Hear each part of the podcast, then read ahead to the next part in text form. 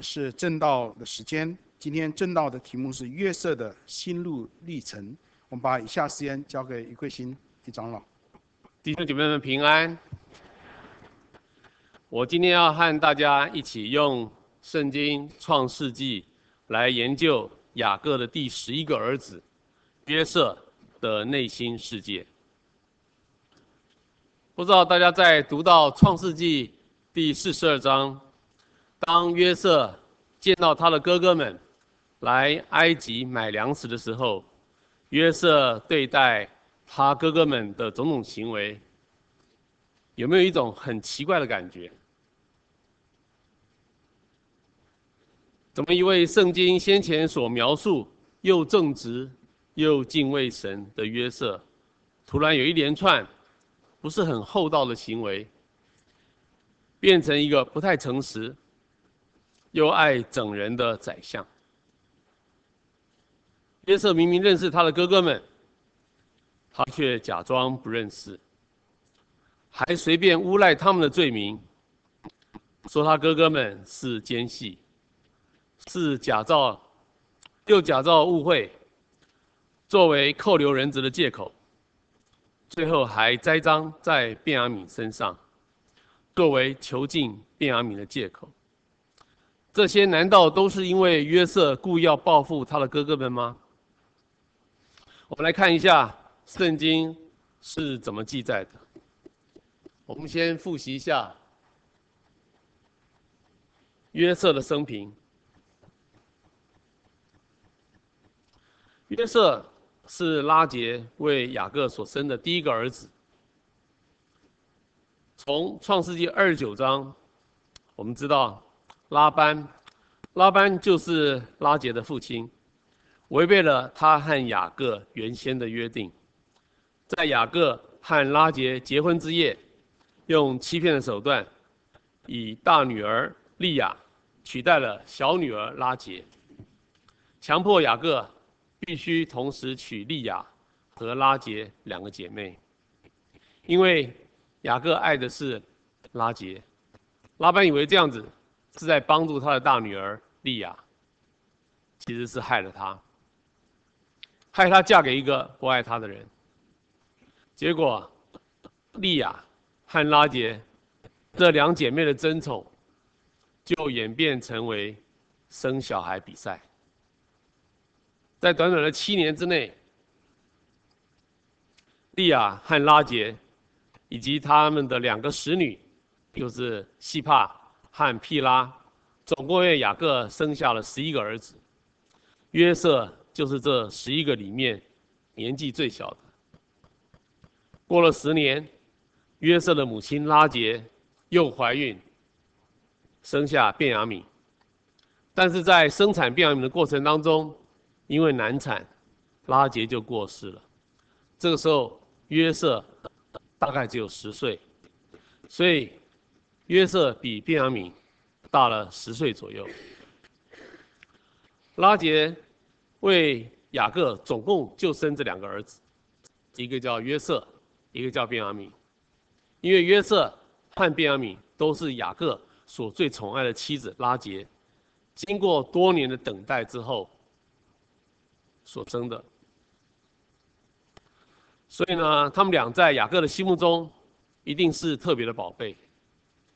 现在呢，拉杰死了，可以想见，这一定更加深了雅各要特别疼爱这两个失去母亲的儿子的决心。于是，身为父亲的雅各，对这两个儿子的偏心就越来越明显。创世记三十七章三到四节这里说，雅各原来爱约瑟过于爱他的众子，他给约瑟。做了一件彩衣，约瑟的哥哥们见父亲爱约瑟过于爱他们，就恨约瑟。所以雅各的偏心反而把约瑟给害惨。哥哥们因为嫉妒而痛恨约瑟，导致最后将约瑟狠心的卖给了埃及人做奴隶，展开了约瑟十几年为奴和被囚的悲惨人生。创世记三十七章记载约瑟被卖到埃及的经过。当时约瑟大概只有十七岁，所以那个时候便雅悯应该只有七岁。在创世纪四十一章就记载了约瑟被埃及法老从监狱中提拔出来担任宰相的时候，那个时候约瑟是三十岁，所以。如果约瑟是十七岁的时候被卖到埃及，那他就是经历了十三年为奴和被囚的生活之后，到了三十岁的时候才脱离这种苦日子。所以，而在创世纪第四十五章则记载了约瑟与众兄弟相认的时候，那个时候呢，约瑟已经担任宰相有九年了，所以约瑟这个时候应该是三十九岁。换句话说，当时的牙，当时的便雅悯，应该是二十九岁了。有一件事情，不知道大家有没有想过？约瑟三十九岁的时候，他已经离开家人多久了？三十九减掉十七啊，二十二年。他离开他家人二十二年了，照理说应该会很想家的。以当时埃及。和雅各家族所居住的希伯仑的距离，其实并不是很远。在约瑟担任宰相的这九年中，他只要派个车，他就可以随时衣锦还乡的回到希伯仑去看他的父亲。可是这么多年，约瑟却连一次也没有回家去探望过那么疼爱他的爸爸。他心中的障碍到底是什么？他心中的障碍应该不是不想见到他的父亲，也应该不是不想见到他所挂念的同父同母的弟弟便雅悯。所以很合理的判断，他不愿意回家的原因，很可能就是不想再见到当初狠心的将他卖给埃及的的那一群哥哥们。这样看来，被出卖这件事情。是真的伤透了约瑟的心，所以约瑟即使有机会可以回去，他也没有采取任何的行动，一直到有一天，在他自己工作的地点，那十个令他又怕又恨的哥哥们，却突然出现在他的眼前。我们来看约瑟与他哥哥的重逢，按照创世纪四十二章的描述，当时的埃及和迦南地。都因为旱灾而闹饥荒。雅各见埃及有粮食，就派他的儿子们去埃及买粮食。创世纪第四十二章三到四节，于是约瑟的十个哥哥都下埃及买粮去，但约瑟的兄弟便雅悯，雅各没有打发他和哥哥们同去，因为雅各说恐怕他遭害。所以这一次呢，哥哥们要下埃及去买粮食，雅各没有让便雅悯跟着他们去，因为约瑟没有了，啊，他以为约瑟死了啊。便雅悯是雅各所爱的妻子拉结所生的最后一个小孩，雅各可不想再冒着失去便雅悯的危险。在四十章第六到第八节这里说，当时治理埃及地的。是约瑟，卖粮给那地众民的，就是他。约瑟的哥哥们来，脸伏于地，向他下拜。约瑟看见他哥哥们，就认得他们，却装作生人，向他们说些严厉话。问他们说：“你们从哪里来？”他们说：“我们从迦南地来买粮。”约瑟认得他哥哥们，他们却不认得他。这很显然。约瑟这一身宰相的装扮，让他的哥哥们完全认不出来。但是呢，约瑟却一眼就认出这十个哥哥。在创世纪四十二章十二到十七节，这里约瑟说：“你们必定是窥探这地的虚实来的。”他们说：“仆人本是弟兄十二人，是迦南地一个人的儿子，顶小的就是讲便雅悯。现今在我们的父亲那里有一个没有了啊，他们在讲那那一个就是在讲约瑟啊，他们以为约瑟已经死了。约瑟说：“我才说你们是奸细，这话实在不错。我指着法老的性命起誓，若是你们的小兄弟啊，就是讲便雅悯，不到这里来，你们就不得出这地方。你们需要打发一个人，从你们中间打发一个人回去。”把你们的小兄弟啊，把你们的兄弟就是便雅悯带来，至于你们，都要囚在这里。于是约瑟把他们都下在监里三天。你看约瑟这个宰相，霸不霸道？随便捏造一个罪名，就可以把一群人关在监狱里面三天呢，不是三小时啊，三天哦，妨害这些人行动的自由。你觉得约瑟是真的把他们当成奸细吗？还是约瑟在报复他们从前害过他？我觉得都不是哎。我们来仔细看一下约瑟所讲的话，很明显的，约瑟心中只在意一个人，就是他的弟弟便雅悯。大家想想看。约瑟看到这十个哥哥来，他带他的哥哥中间找了半天，就是找不到弟弟便雅悯。你觉得他会作何感想？他想到发生在自己身上的事情，再想到便雅悯是拉结他母亲所生的唯一另外一个儿子，经过了这么多年，八成已经被这十个哥哥也害死了。如果是我，我也会这样想。所以他看到没有便雅悯，他就非常着急，担心啊。可是呢，大家看这段经文，他哥哥不是讲吗？那个顶小的啊，在父亲的身边啊，有讲啦，有讲说便雅悯在父亲身边啊。但是你觉得约瑟会相信他们吗？你觉得在约瑟的印象中，这十个哥哥是怎样？我认为约瑟他所记得的哥哥们，都是谎话连篇、坏事做尽的流氓。他哪里知道这十个哥哥在害了他之后，亲眼看着自己的父亲，他们所深爱的父亲，经历了一场非常重大的哀伤，他们都自责的不得了。行为也因此而有了很大的改变，早已经不再像以前那么恶劣，也早就都改过自新了。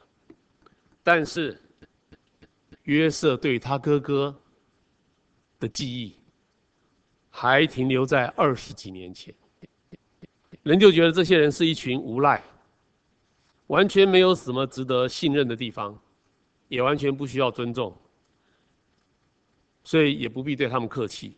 所以才会一下子就决定将他们无缘无故啊，无缘无故的关了三天，也不觉得自己有什么不对。你觉得约瑟讲做这件事有有觉得很抱歉吗？我看没有，他觉得理所当然，关三天再说。不过经过了这三天的考虑之后，我相信大概圣灵有在他心里责备他吧。约瑟觉得他的做法可以有一些调整。不必要把这么多人全部都关在牢里，然后派一个人回去，可以倒过来，只要把一个人留下来，一个人做人质就可以了，然后把其他人放回去。然后呢，这些人只要把便雅悯带回来，他就可以把人质释放。所以呢，在四十二章十八节到二十五节这里讲到说，到了第三天，约瑟对他们说：“可以留你们中间的一个人，囚在。”监里，那你们可以带着粮食回去，把你们的小兄弟哈，就是便雅悯带到我这里来，如此你们的话便有证据，你们也不至于死。他们彼此说：“我们在兄弟哈，这个兄弟是讲约瑟啊，我们在约瑟身上实在有罪了。他哀求我们的时候，我们见他心里的愁苦，却不肯听，所以这场苦难临到我们身上。”流便就说：“我岂不是对你们说过，不可伤害那孩子吗？因为。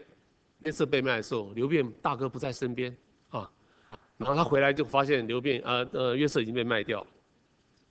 他说：“我不是跟你讲不要伤害那个孩子吗？只是你们不肯听，所以流他血的罪向我们追讨。你看这十个哥哥的对话，他们只要每次一遇到苦难，他就马上联想这是神在处罚他，因为他们做了这件事情。每次遇到任何事情，他就会联想这就是神在处罚他。OK。”他们不知道约瑟，经文哈，经文这里，他们不知道约瑟听得出来，因为在他们中间用通事传话。约瑟转身退去，哭了一场，又回来对他们说话。就从他们中间挑出了西缅啊，西缅是他的二哥，啊，在他们眼前把他捆绑。约瑟吩咐人把粮食装满他们的器具，把个人的银子归还在个人的口袋里，又给他们路上用的食物。人就照他的话办了。约瑟的哥哥们的对话，让约瑟又想起了自己过去所受的苦和委屈，所以忍不住就出去哭了一场。不过，约瑟其实对他的哥哥们还是很好，不但尽量的多给了他们一些粮食，还把他们买粮食的银子全部都退还给他们。当然。这也很可能是因为约瑟特别顾念到还在家乡的父亲雅各，所以就特别恩待他们。当流便和八个弟弟回到迦南地，他们就把所遭遇的事情告诉他们的父亲雅各，希望雅各可以让他们立刻带便雅悯去埃及，把二哥啊西缅救回来。但是雅各不同意便雅悯。下埃及，在四十二章三十六到三十八节这里说，他们的父亲雅各对他们说：“你们使我丧失我儿子约瑟没有了，西缅也没有了，你们又要将便雅悯带去。”流便对他父亲说：“我若不带他回来交给你，你可以杀我的两个儿子。”雅各说：“我的儿子啊，讲的是便雅悯，不可与你们一同下去。他哥哥啊，这里讲的是约瑟死了。”只剩下他，你看，所以雅各心目中只有两个儿子啊，奇怪。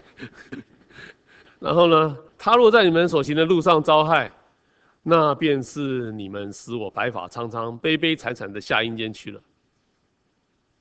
这个大哥流便可能是急昏头了，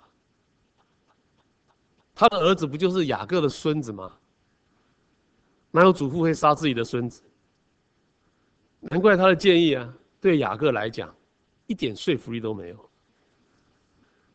所以呢，日子就一天一天的过去，终于雅各家的粮食又快要吃完了。当时只有埃及有粮食，而且约瑟曾经警告过雅各的儿子们，如果没有带便雅悯，就不可以再回埃及找他。所以在百般无奈之下，雅各只好忍痛冒险，让便雅悯。跟着他的哥哥们去埃及买粮食。在创世纪四十三章十四节，这里雅各又说：“但愿全能的神使你们在那人面前蒙怜悯，释放你们的那弟兄。”这里讲的是西缅啊，和便雅悯回来。我若丧了儿子，就丧了吧。你看，雅各讲这话是多么的无可奈何，因为与其让全家都因为没有粮食而饿死，倒不如让便雅悯去冒个险，去埃及，或许大家都还可以有机会买到粮食，可以继续的活下去。我们来看约瑟与便雅悯相见，在第四十三章的二十七到三十一节，便雅悯问他们好，又问你们的父亲平安吗？他还在吗？他们回答说。我们的父亲平安，他还在。约瑟举目看见他同母的兄弟便雅悯，就说：“你们像我所说那顶小的兄弟，就是这位吗？”又说：“小儿啊，愿神赐恩给你。”约瑟爱弟之情发动，就急忙寻找可哭之地，进入自己的屋里哭了一场。他洗了脸出来，勉强隐忍，吩咐人摆饭。在三三十四节这边又说：“约瑟。”把他面前的食物分出来送给他们，但便雅悯所得的比别人多五倍，他们就饮酒，和约瑟一同宴乐。从这段经文我们可以看到，约瑟还是很关心他的父亲，所以见面第一句话就问：“你们的父亲平安吗？”啊，当约瑟看到自己的亲弟弟便雅悯完全平安无事的时候，他心中原有了担心可以说是完全消失了。所以约瑟也依照约定，将人质西缅给释放了出来。只是。约瑟还是假装不认识他们，很奇怪啊。弟弟都带来了，为什么约瑟还是假装不认识他的哥哥们？因为约瑟还是没有完全信任他的哥哥们，所以呢，约瑟有一个更大的阴谋在后面。我们来看约瑟的诡计。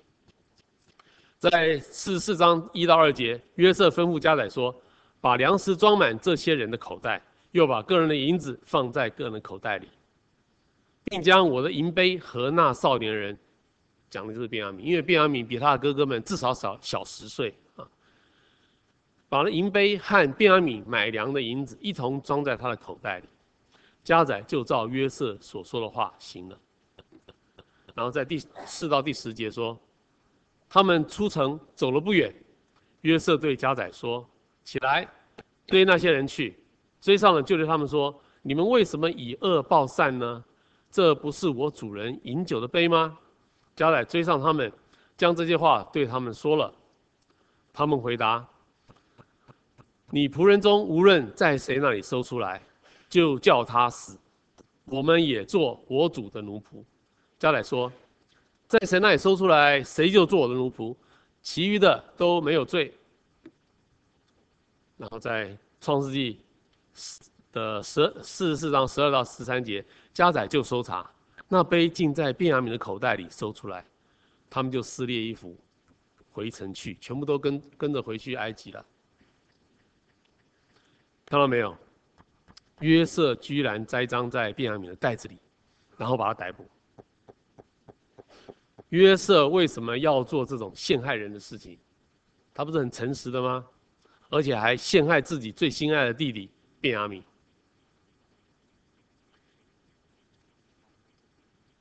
为什么？因为约瑟还是不放心让便雅悯跟着他的十个坏哥哥回去，所以就设计便雅悯，让他被逮捕。这样子呢？就可以把便雅悯留在埃及，由自己来好好的照顾自己的亲弟弟，而且呢，还特别告诉家宰，只要把便雅悯带回来，其他的哥哥们就不必回来了。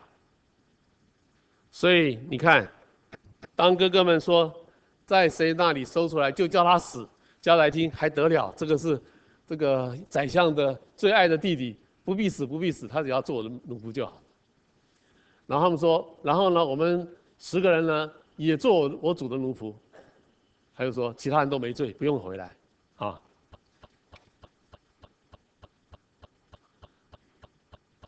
所以呢，当杯子在便雅悯的身上找出来的时候呢，其实这个家宰已经自己自动的替他们减刑啊。他们说：“如果你找出来，他们觉得不可能。所以如果你找出来，我们十个通通回去做奴仆。那个家宰都替他减刑，不用你们不用，你们没罪。然后呢，那个说谁偷谁就该死，啊，然后家宰说不用不用死，他就要来做做我的奴仆就好啊，已经帮他减刑了哈，是很好的一个 offer 哈。其实，在这个时候呢，这些哥哥们为了自保。”是可以丢下便雅悯不管的，赶紧逃命去。你想想看，这些哥哥们心的心情，搞什么鬼啊？你这个便雅悯，人家对我们这么好，你怎么偷人家的神像？啊？因为他们不知道便雅悯没有拿，是被人家塞，是被他的那个约瑟的仆人塞进去的，对不对？好，那你现在自作自受，好，你自己留下来。因为这一趟回去，不晓得宰相要发什么怒。通常在古代，动不动就是砍头，哎，可能就是小命都没了。但是呢，这些哥哥们其实可以离开的，赶快，我们反正拿到粮食了，我们也没有什么东西留在埃及啊，赶快走，好不容易西缅也救出来了，赶快回去。谁叫你要偷东西？偷东西你活你活该留下来。当然是可以这样做了，可是我们却没有看见任何一个哥哥这样子做，反而他们全部都自愿，冒着生命危险，跟着便雅明回埃及去见宰相。很多事情是可以跟呐、这种事情是不要跟哎，你跟着一个回去，他宰相说十个都杀，你不是也没命对不对？这种事聪明一点的。都不跟的，可这十个哥哥全部跟回去。所以你看，这群哥哥们已经和以前不一样了，已经改变了，不再像以前那么自私，又那么恶劣。我们看犹大怎么出面保护便雅悯，在第四十四章的十四到十七节，犹大和他的弟兄们来到约瑟的屋中，约瑟对他们说。你们做的是什么事呢？你们岂不知像我这样的人必能占卜吗？犹大说：“我们对我主还有什么话可说呢？我们都是我主的奴仆。”约瑟说：“我断不能这样行，在谁的手中搜出杯来，谁就做我的奴仆。至于你们，可以平平安安的上你们父亲那里去。”在这种紧张的时刻，要讲话也应该是领队讲话。谁是领队？这十个谁是领队？当然是老大啊！啊，老大是谁？刘辩，应该是刘辩讲话才对啊！你在这种时候，宰相正在生气，你随便讲话是要砍头的。哎，可是老四，犹大是老四哈，四哥啊，那个却勇敢的挺身而出。这种时候，你还敢跟正在生气的宰相在争辩？是很危险的。我想犹大已经想过了，他这时候敢冲出来啊，这个保护便雅悯啊，一定是抱着必死的决心才敢这样做。那犹大呢，就代表大家说，我们愿意都留下来做你的奴仆。又讲了一次，约瑟说不用，就便雅悯就可以了。然后接着呢，三三十节到三十三节，圣经说，这里是犹大继续说哈，犹大说。我父亲的命与这童子的命相连，如今我回到我父亲那里，我们的父亲见没有童子，他就必死。这便是我们使我们的父亲白发苍苍、悲悲惨惨下阴间去了，因为仆人曾向我父亲为这童子作报。现在求你宽容仆人啊，这在讲的是犹大，求你宽容，求你容仆人啊，容我犹大住下来，代替便雅悯啊，代替童子做我主的仆人。让便雅悯啊，童子可以和他的哥哥们一同上去。然后知不知道啊，约瑟被卖的时候，当时就是犹大他的四哥啊，向大家建议要将约瑟卖掉的。这么坏的点子就是犹大出的，所以犹大不是一个不是一个好人呢。哎，那我相信呢，约瑟。回想起他被他做奴奴隶啊，或者被关的时候，他每次回想起这一幕被卖的这一幕，我认为他应该常常想起，一个礼拜应该至少一次吧，说明是天天。太恐怖了嘛！他的命运在一瞬间就被就被决定了，被卖掉，哎，真的是卖掉了，啊，一定是他每次想到这一幕，一定是不寒而栗，难过极了。所以你想想看，约瑟对犹大印象。会怎样？一定是很不好的啊！没想到现在，犹大为了要保护便雅悯，就是为了要保护约瑟最爱的弟弟，他情愿自己一辈子被关在埃及做奴隶。所以这件事情已经完全证明，犹大爱惜便雅悯，已经超过爱惜自己。所以这个时候呢，犹大心中最深的结，也就是担心哥哥们会陷害便雅悯的这个恐惧啊，这个心结，就突然被完全解开了。犹大的舍己，彻底的感动了约瑟，也解除了约瑟对哥哥们的不信任。所以约瑟就决定要和他的弟兄们相认。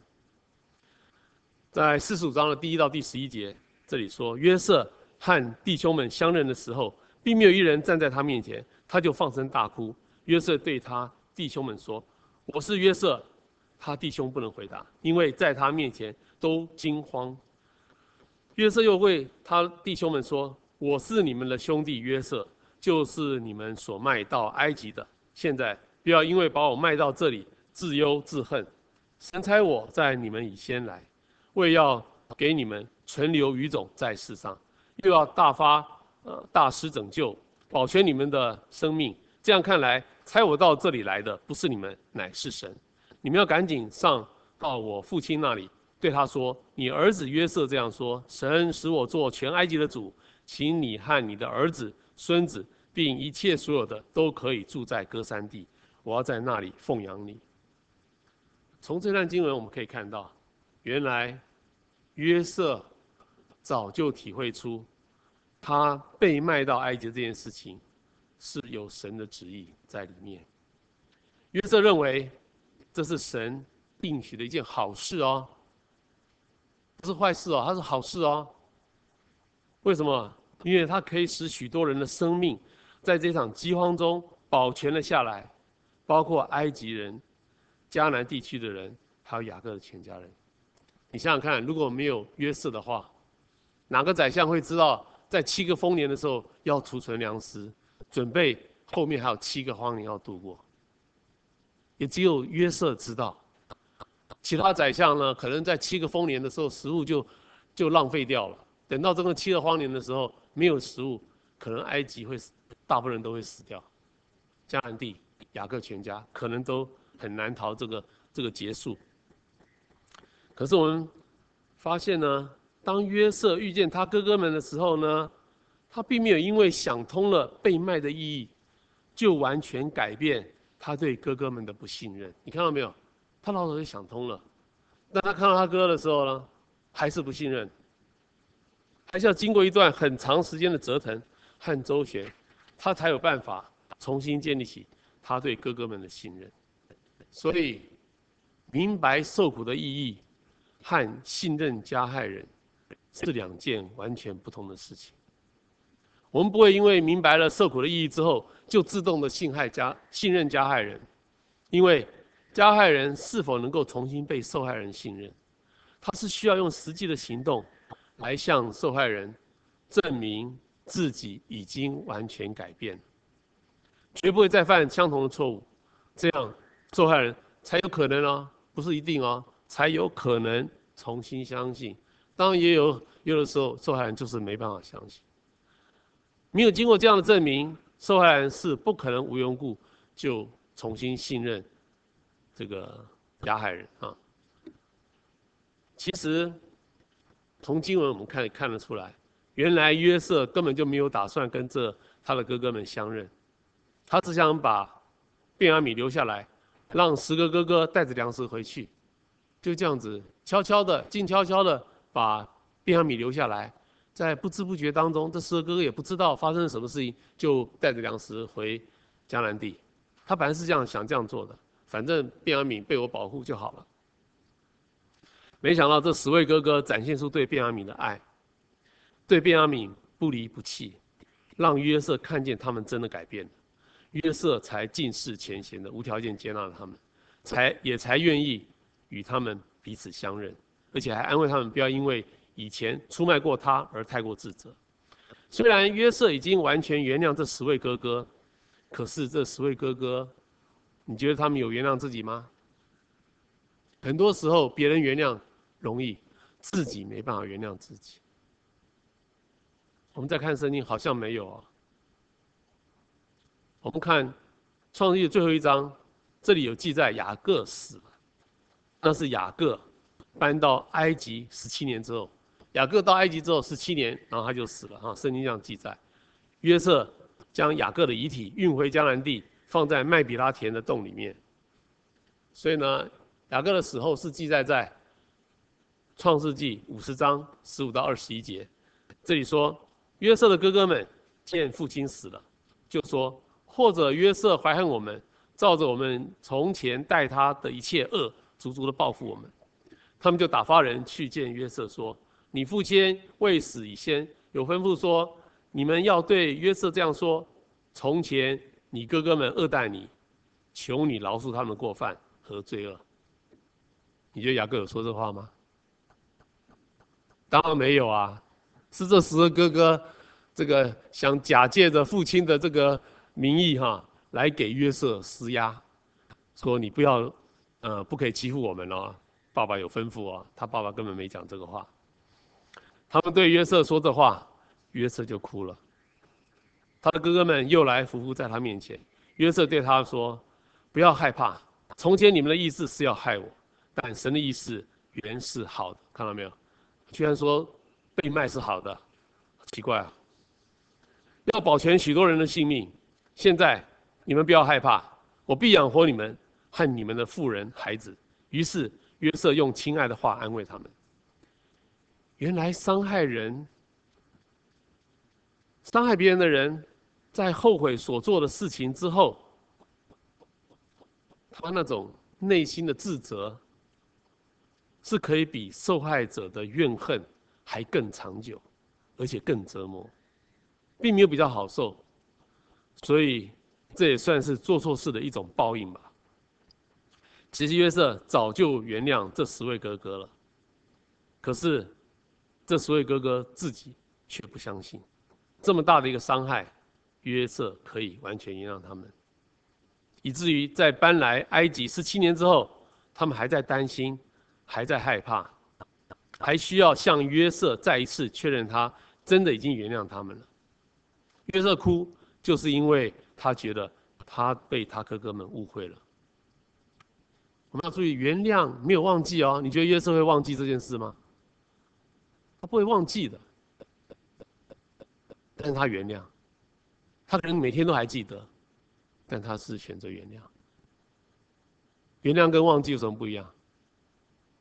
忘记是这件事情好像没发生过，他不会忘记，但他原谅，原谅的结果就是他就不会报复，他就是原谅的意思就是说他不再追究这件事情，所以呢，他就告诉他哥哥们，他是不会追究这件事情，他们可以完全的放心。今天是基督化家庭主日哈，我们每一季都会有一次家基督化家庭主日，是教导我们家庭基督化家庭生活。啊，应该注意的事情。所以呢，每次计划家庭主任呢，都会出一些讨论提纲。各位在这个礼拜回到小组里面呢，就是我出了四个题目啊，大家回去啊小组里面可以讨论。啊，在那个周报的第三页吧啊。所以我们要来看看从约瑟的这个故事，我们可以学到什么功课？啊，在家庭里面可以学到什么功课？首先。我们做父母的一定要公平，不可以对子女偏心。你对子女偏心，你以为是爱他，但是偏心会造成子女之间的竞争和敌视，让他们没办法发展出健康的手足亲情。约瑟所受的灾难，简单的讲，就是他父亲雅各偏心所造成。雅各越偏偏爱约约瑟，哥哥们就越嫉妒、越排斥约瑟，所以约瑟真的是被雅各给害惨了。我们做父母的一定要引以为戒，不要像雅各那样子做傻事。第二，对人不要有成见。我们人是天天在成长，天天在改变的。我们不要老是用以前的印象来评断一个人。那常常是会有很大的偏差的，尤其是对一个人印象不好的时候，因为我们对他印象不好，我们平常自然就比较不会来往，以至于你对他了解就更少。就像约瑟对他的哥哥们的成见，使得他把一件原本很简单的事情弄得非常的复杂，绕了一大圈。才了解，原来他的哥哥们早就改变了，而他的弟弟便雅悯其实也活得好好的。正因为约瑟的成见，让他的哥哥们多吃了很多的苦头。他如果不要不信任他的哥哥们，在见面的第一时间就直接和他们相认，不要假装不认识，不就好了吗？圣经不是教我们是就说是，不说不是就说不是，为什么要假装不认识？好，那他如果想知道爸爸跟弟弟为什么没有来，直接问就可以了。为什么要在那边猜？而且呢，他也可以直接邀请他爸爸将全家人都搬过来埃及住。他爸爸他没有做邀请的动作，所以他爸爸他们全家本来吃第一次拿回去粮食，吃完差点饿死哎，所以他这样的做有点奇怪。那约瑟在做这些事情，如果直接跟他的哥哥们相认，其实没有什么太大的风险啊。你觉得有风险吗？他第一次见到哥哥就说：“哎，哥哥们，我是约瑟。”会有风险吗？我这想了半天，没有什么太大风险。他之所以不愿意相认，就是他在担心便雅敏，然后就想了很多。所以呢，他如果当时不要这么紧张，啊，实话实说，也就不必在那边搞神秘，弄了半天，自己累，别人也累。其实我们在看约瑟的哥哥们在跟约瑟互动的过程当中所讲的话，每一句话都是实话，没有一句谎话。所以他哥哥们是这么诚实哈，所以这一切的不信任，约瑟对他们的不信任，都是因为约瑟自己的心理障碍，不肯相信他的哥哥们所说的话所造成的，也是造成他离家二十几年，明明很想家却不愿意回家的奇怪心理。他家人其实都。都欢希望他回去，只要他还活着的话，都希望都很乐意见到他。他自己心里想了一堆，然后就不回去了。所以是，这不是他自己心里的问题。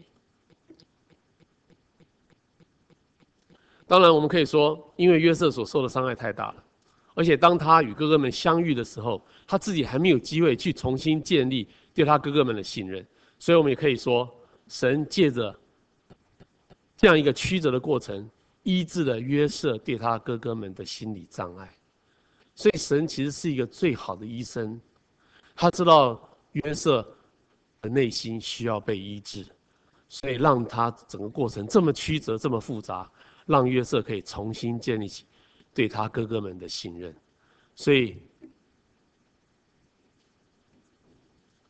所以这件事情也修复了约瑟和他哥哥们的关系。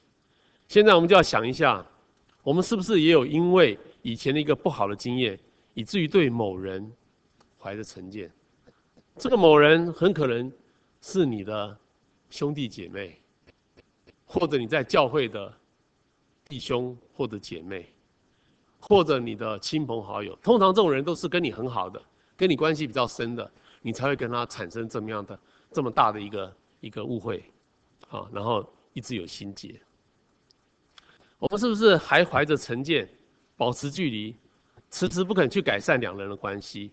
最后，其实是让自己越来越不了解对方的改变，而使得自己做起事情来变得更复杂、更不顺畅，最终害到的还是自己。第三，选择原谅而非报复。约瑟的行为虽然让整件事情绕了一大圈，但是他的行为很明显的不是为了报复。而是因为不信任他的哥哥们。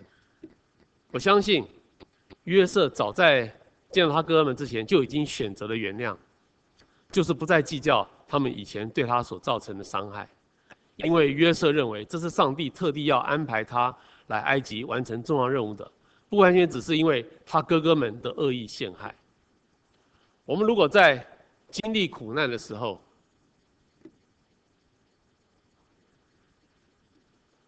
我们如果在经历苦难的时候呢，也都能够像约瑟一样体会出上帝允许这苦难领导我们的意义，我们对这苦难就不会充满了那么多苦毒的感受，这样子，我们自然就不会去报复那些似乎是造成我们受苦的人，而会去相信上帝借正借着这个苦难，要在我们身上成就一个更美好的事情，所以。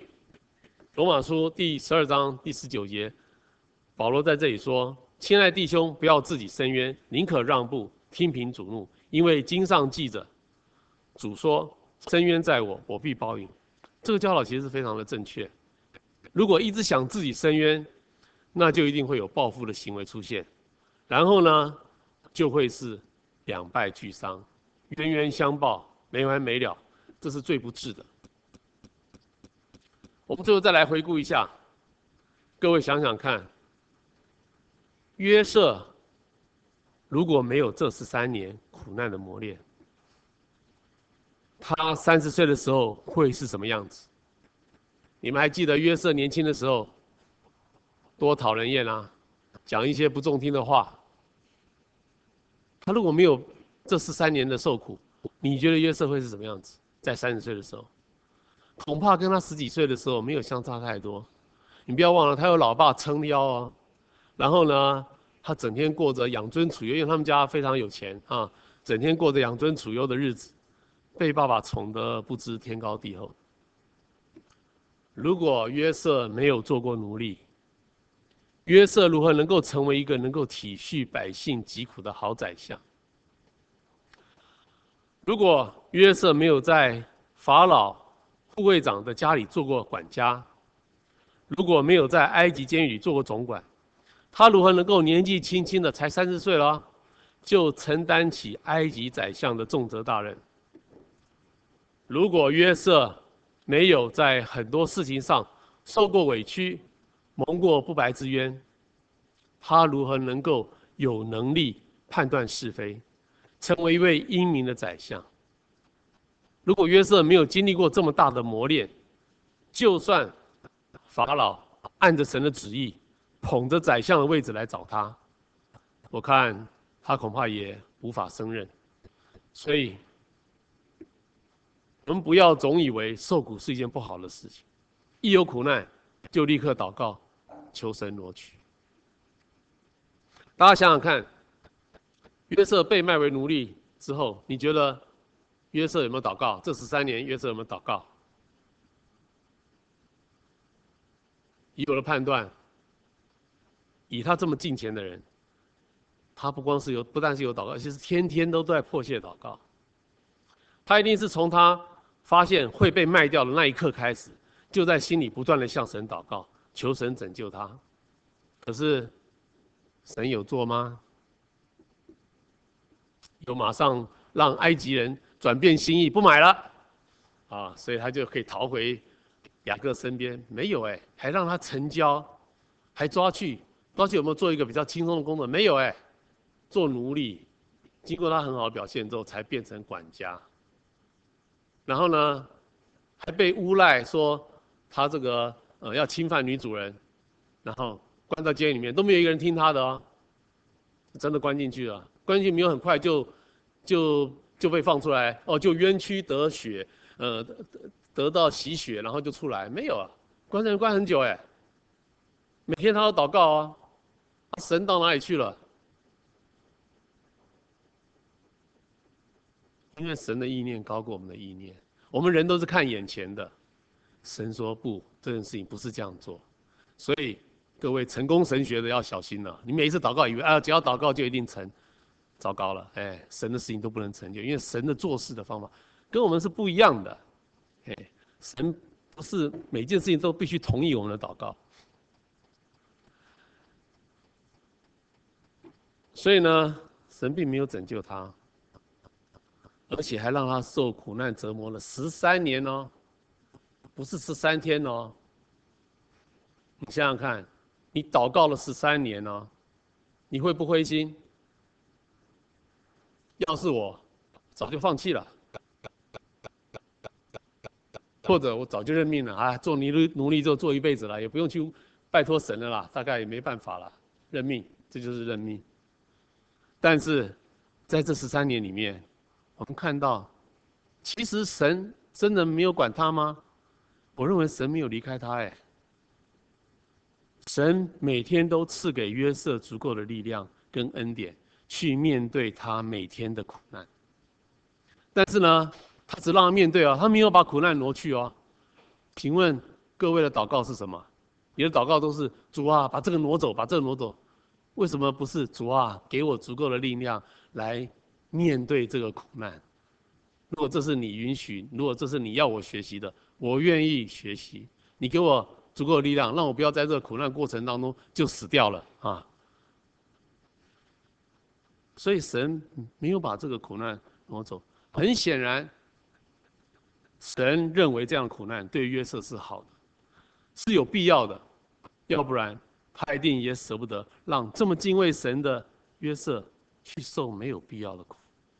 你认为神只疼你吗？只疼约瑟吗？啊，你认为神不疼你？你在苦难中，神没有，神不疼你，他只疼约瑟，因为约瑟，嗯、是很好的基督徒。我觉得神看每个人都是看像自己的小孩一样，一样的疼。如果不是有必要，你认为他会让你一直在苦难里面？既然神没有挪去，一定是有某种必要，是我们目前不了解的。向来呢，苦难呢，就是使人生命成长与改变的最有效的途径。它是对我们最好的磨练，但是人往往要等到事过境迁之后才能够体会。我们中国人不是也说吗？天将降大任于斯人也，必先劳其筋骨，饿其体肤，空乏其身，行必乱其所为。所以你看，中国人有知识的中国人的看法是跟神多么雷同啊！经过磨练之后，你才能够啊，吃得苦中苦，才能够方为人上人。你没有吃过苦，你的成就是很有限的。你要吃过苦，你就可以做宰相。知道吗？各位要做宰相，不要总是做个小兵就好了。每次有苦难来，赶快挪走，赶快挪走，然后跟神抱怨。神说没有啊，我就是要让这个苦难，你是需要经历这样的啊。请问你，你这样做父母，小朋友说妈妈，我想在家里，不要去学校，家里比较舒服，你会同意他吗？你说再苦都得去，对不对？小学一定要念，这就是爱啊。啊，而不是说哦，你如果不想去就不要去啊。所以最后的结论，为什么约瑟可以苦尽甘来？你觉得呢？我认为，因为他选对了依靠的对象，他全心全意依靠可靠的上帝，而不是依靠人。我们来看约瑟，每一次在紧要关头的时候。经历到的都是人的不可靠，他的亲哥哥们出卖他，他求救，没有一个哥哥伸出援手来来来帮他。他的主人 就是法老的护卫长，不相信他的冤屈，硬是要把他关到监狱里面去。所以他原来这么信任他的主人，紧要关头的时候就是不信任他。他狱中的好友出狱以后，完全忘了要帮助他。在监狱里面，他曾他答应说：“哦，你出去的时候会去跟法老讲。”圣经上解说他忘了，我认为他不是忘了，他不想冒这个风险。你想去跟法老来，呃，来对于为替一个犯人请托，有多大危险？为什么要替一个犯人请托？你的理由是什么？法老会相信吗？搞不好请托不成，自己反而又被法老关进去了。所以一般人是不愿意替别人。冒这个风险的，所以我们可以讲说，约瑟在那十三年受苦的过程当中，他是完全无依无靠，他就一个人，家人都不在身边，所有周围的人都是在利用他，没有人要帮助他，紧要关头通通跑光了，只有神。虽然神好像也没有同意约瑟的祷告，约瑟的祷告你认为会他内容是什么？应该说，在监狱里头赶快把我放出来啊，让我的冤屈得雪啊。然后呢，呃，这个到埃及，嗯、呃，做男奴隶的时候，说，哎呀，呃，看你有没有逃亡的机会哈，赶快逃回爸爸那边。他的祷告应该都是这种的，啊，所以神好像也没有同意约瑟的祷告。但是呢，在这种情况之下，你觉得很多人就说算了，放弃这个信仰，当做没这个信仰。但是约瑟他的选择却是，虽然我好像看不到神在帮我，但是。我愿意洁身自爱，我坚持在生活中不得罪神，这使得神更乐意帮助他，让他最终可以借着神的力量替法老解梦，以至于可以突破困境。正如诗篇二十三篇第四节这里说：“我虽然行过死荫的幽谷，也不怕遭害，因为你与我同在，你的杖、你的竿都安慰我。”诗篇第四十六篇第一节又说：“神是我们的避难所，是我们的力量，是我们在患难中随时的帮助。”所以，我们的生命中有这么一位爱我们的神，我们实在是没有什么好担心的。我们只要努力的按着圣经的原则，过一个讨神喜悦的生活，紧紧的依靠神，其他的。神必定会有最好的带领和祝福。让我们一起祷告。亲爱的天父，我们谢谢你那么爱我们，在我们的人生中预备了许多的磨练来栽培我们，使我们的生命可以改变，可以成熟。亲爱的主耶稣，我们都是非常愿意按着你的教导来行，但是我们却常常会软弱，经常只看到自己的委屈，结果。自己不快乐，也造成别人的困扰，完全忘记了主，你要我们活在世上的意义，是要让我们成为你赐福给别人的管道。也求主时常提醒我们，对人不要有成见，对于得罪我们的人，要选择原谅而非报复。愿主你在我们的身上掌权，按着主你的旨意而行，使我们的信心天天增长，学习倚靠主。帮助我们的一生能够成为周围人的祝福，谢谢主，我们这样感谢祷告，侍奉主耶稣基督基督的名求，阿门。